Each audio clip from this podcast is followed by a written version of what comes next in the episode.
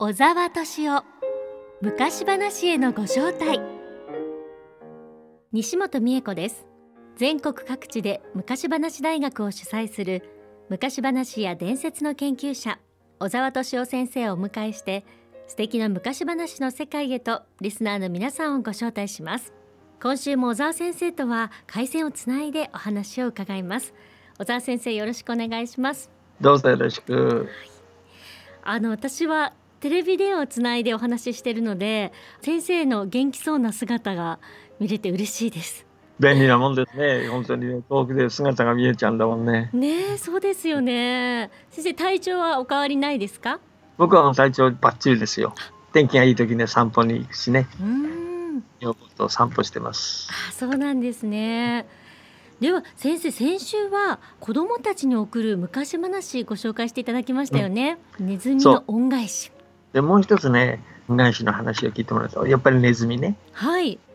今度のはねちょっと社会的というかな世間がこう出てくる感じの話なんですけどね。お。割と大規模な話です。ネズミの社会と人間の社会みたいな話ね。へえお願いします。大阪の話なんですけどね。ネズミの恩返しね。昔々あるところにおじいさんとおばあさんがおった二人は大層な田畑持ちで毎年たくさんの小作米が納められていた。おじいさんとおばあさんとでは食べきれないのでいつも蔵に米俵が積んであった。そしたらそのお米を食べてネズミがぎょうさん増えてきた。ある時おばあさんが「おじいさんネズミに米ばっかり食べささんとネズミ取りつけましょうか」と言うとおじいさんは「そんなことせんでもええ。わしら二人では食べきられへんのやさかい。ネズミに食べさしといてやれ」と言うたんでおばあさんもそうすることにした。ネズミたちはあんまりたくさんお米ばっかり食べるので大きなって猫ぐらいになっていた。ある日おばあさんが蔵へお米を出しに行くとネズミたちが集まって何やら話をしていた。おばあさんがそーっと聞いていると一匹のネズミが「こないしてこの蔵で養うてもろうて行さんお米も食べさせてもろうたけど今晩限りぐらいでそろそろ出ていかなんだらわしらもえらい目に遭うさかい。どっか出ていこうか」と言ったすると別のネズミが「この蔵の向こうの溝が広かったら火事になってもこの蔵までは火がけえへんやろうけど溝が狭いばっかりに火が焼けてくると決まってあるさかいその証拠に山の鳥がみんな逃げておらんようになったやないの」と言うた。おばあさんがそれを聞くと「おじいさん私今蔵に米出しに行ったらネズミ同士がこんな話してますね」とネズミたちの話をおじいさんに聞かせてやった。おじいさんは「こらえらいこっちゃ」と言った。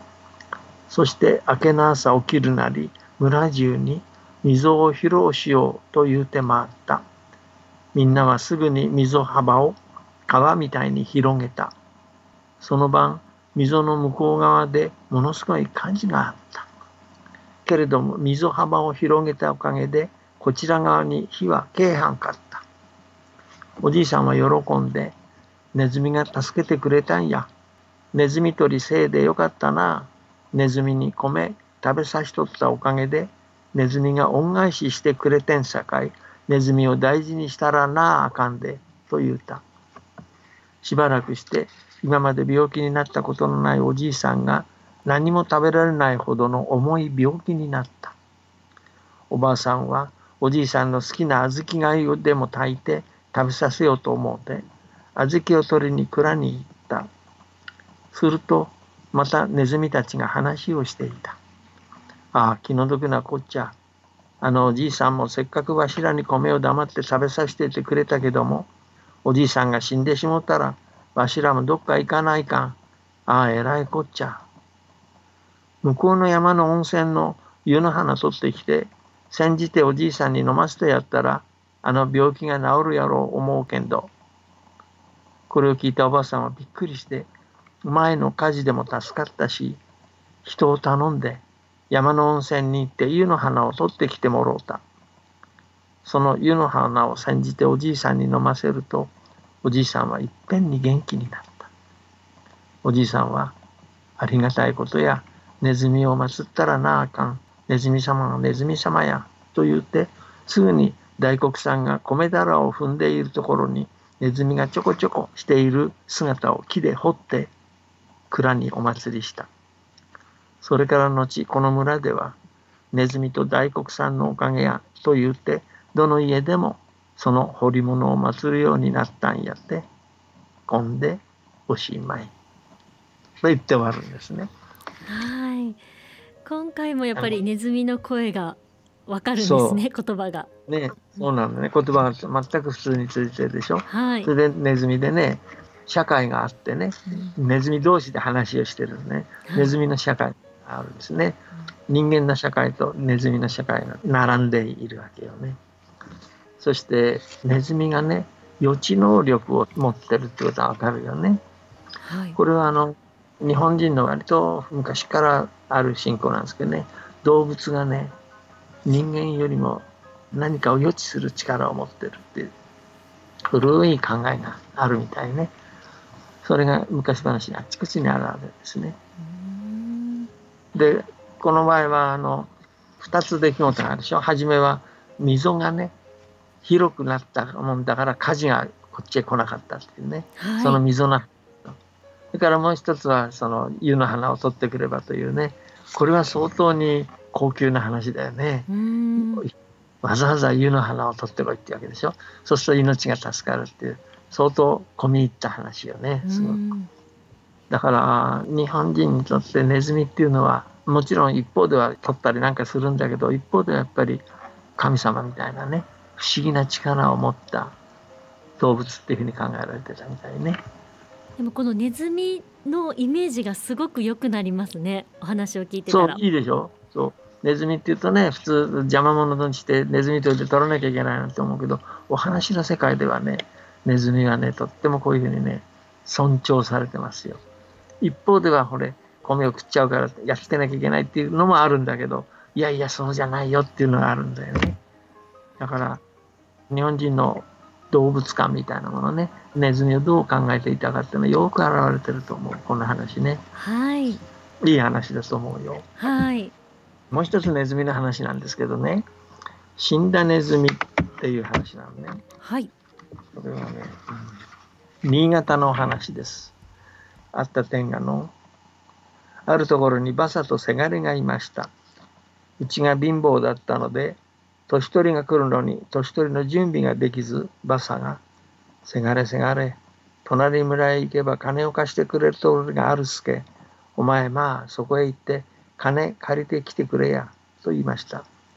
そこでせがれは「はいはい」と言って出かけていきました。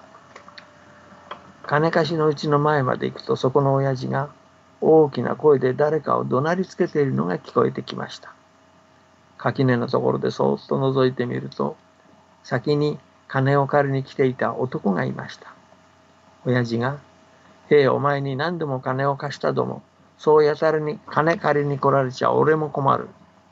金を借りたらそれを元にして増やすことを考えるもんだ。ここに死んだネズミが一匹あるが藪の中にピシャってしまわんでこのネズミからでも金にすることを考えるもんだと言い聞かせていました。藪の中にピシャってって言うんですけど捨ててしまわないでっていう意味ね。捨ててしまわないで。それをせがれが聞いてなるほどそうだなと思いました。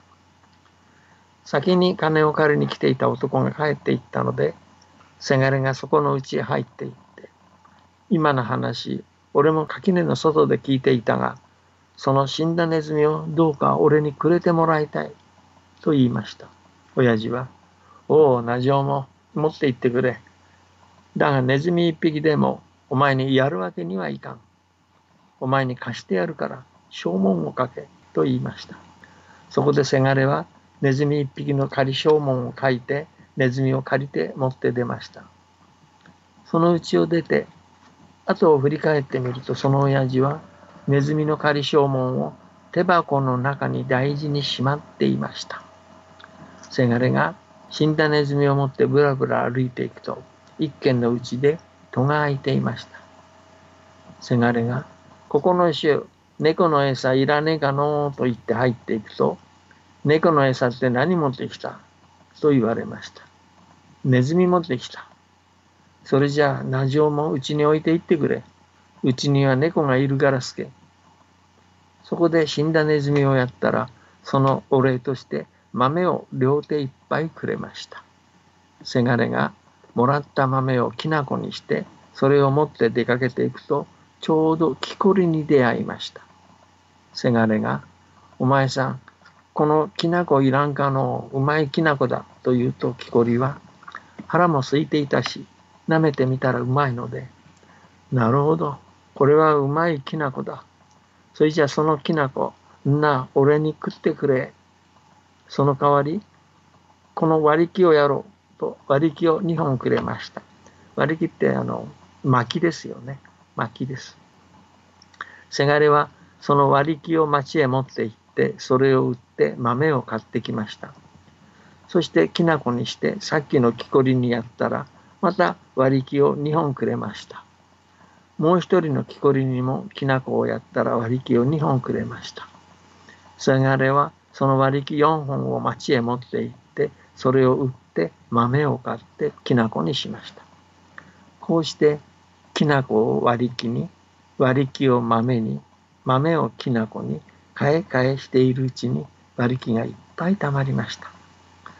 そのうちに大雨が降って、村や町に炊き物がなくなりました。そこでせがれは割り木を村や町で売って大金持ちになりました。せがれは元は死んだネズミ一匹から金持ちになったのだと思い、金のネズミを作ってネズミを借りた親父のところへ持って行きました。そしておかげさまで借りた死んだネズミ一匹で金持ちになってありがたかったと言って金のネズミを返しました。すると親父は手箱の中からネズミの仮証文を出してさあこれを持っていけやと言って返してくれました。息がポーンと裂けたと言って終わるのね。この息がポーンと裂けたっていうのも結末といいんですけどね新潟のこと。はい、うん素晴らしいお話ですね。なんか商売のノウハウまで入ってますね。ね そうそうそうそう。これ本当商売のノウハウよね。小さい価値のないものからね、だんだんだんだん、こういうふうにね、昔の人割とね、このだんだんだんだんにっての好きなんですよね。だんだんだんだん上がっていくというかね。非常に楽観的な見方というかね、前に希望を持つ考えものが多いよね。はい。で、この前にもね、結局この話はさ、ネズミの話じゃないんだよね。死んだネズミの話であってネズミ自体は全然動いてないんですけどね活動してないんだけどもなんかね日本の昔話ではネズミっていうのはいろんな意味で使われるというかね好まれるというかねこれ全く死んだネズミだから価値がないもんでしょだけどそれを大事にしていったらだんだんだんだんそれで幸せになっていくっていうふうにね発展していくそういう時にネズミってよく使われるのねおそらくね、ネズミってさ、小さいじゃない動物そしてしかも、まあ世の中じゃ嫌われ者だよね。ネズミって大体はね。で、穴の中に住んでるでしょ。そういうものだけど、大事にすると価値があるんだっていうね、とてもつつましやかな考え方だと思うな。そういうのがよく現れてるのね。やっぱり昔の方ってネズミがたくさんいて困ってたっていうのもあってそれでこういうお話も出たんでしょうね。そう、ね、さあとネズミってのは生活に密着してたというかね困ってたと思うとまず大だよね。困ってるからネズミってさ人間にやられるじゃない普通はね、はい、ネズミ捕りかなんか仕掛けられたりして。だけどそうじゃなくてネズミにも価値があるんだよっていうことをね言ってるんで。僕は割とねそのネズミの話日本の昔話でとても大事な役割をしてるなと思ってるのね。はい。もともと小さいし価値がないじゃない。みんなから嫌われてるもの、はい、だけど実は生活の中で幸福をもたらしてくれるよみたいなね積極的な考え方があってねいいなと思うんですよ。お話を聞いてると本当にそう思いますね。ねうん。まあね僕はあのこれからもいくつか他の動物も紹介したいと思うんだけどね。ネズミがね一番小さくて誰でも知っててしかもみんなから割と嫌われ者でっていう存在なもんだからお話の中で逆にねそれがいいものになっていくのね小さいくて嫌われるけれども実はこういう価値があるんだよみたいなね。そこにとてもね日本人のこう優しさみたいなものを感じるんだよね。動物に対するね。だから割とネズミの話好きだな。うんそうですね。今日は子どもたちに送る昔話としてネズミの昔話を2つご紹介していただきました先生が言うようにネズミって小さくて嫌われ者というイメージですけど、うん、私もやっぱり昔話をいっぱい聞いていたのでネズミってその昔話の中のなんか可愛いイメージが結構あったんですよね。そうそうそうなんですなので本物を見た時には衝撃を受けたんですけど結構昔話の中では可愛く描かれていたりしますよね。ネズミって割とそういう意味じゃね大事にされてるね昔話の中でね。では先生来週のテーマを教えてください。ネズミとなると相棒としては猫でしょやっぱり。猫の話を聞いてもらうと猫はいろいろなんだよねまたこれが。楽しみにしています。小沢先生ありがとうございました。どうもありがとう。小沢敏夫昔話へのご招待